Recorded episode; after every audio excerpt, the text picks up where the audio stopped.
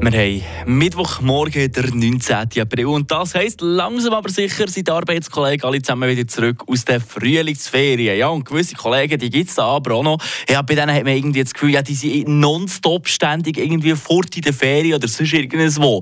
Ich würde sagen, gehen wir doch kurz schnell mal hier bei uns im Büro nach und fragen hier in der Runde so, wie sieht es eigentlich aus bei euch mit den Ferien? Also bis jetzt bin ich nur am Wochenende in die Ferien gegangen, und zwar mit der Mannschaft sind wir auf Bologna. Ja, es ist geplant, ein verlängertes Wochenende auf Annecy. Und zwischen im Sommer äh, vielleicht noch weg. Ja. Viel! Das heisst? Den ganzen Sommer quasi. Die Lösung des Problems ist nicht viel Ferien im Stück, sondern kleine Ferienabschnitte. Wochenende verlängern, Brücken verlängern.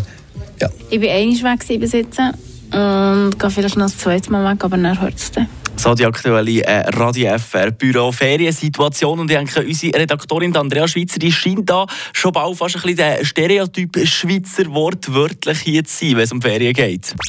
Eine Portion Wissen für einen starken Tag. Schlauere Tag mit Radio FR beim Thema Ferien. Da sind nämlich wieder die neuesten Zahlen rausgekommen vom Bundesamt für Statistik und die zeigen, die Schweizerinnen und Schweizer die machen pro Jahr im Durchschnitt zweimal Ferien oder Kurzurlaub mit mindestens einer Übernachtung. Tagesausflüge machen wir da offensichtlich wesentlich lieber. Das ist ganze 10,5 Tage, die im Durchschnitt Herr und Frau Schweizer fortgehen pro Jahr. Spannend übrigens auch noch an dieser Stelle, wo das die meisten Reisli und Ferien hergehen. Mehr als die Hälfte von uns macht Ferien irgendwo innerhalb von unseren Landesgrenzen. Frische Tag, der Radio FR Morgen.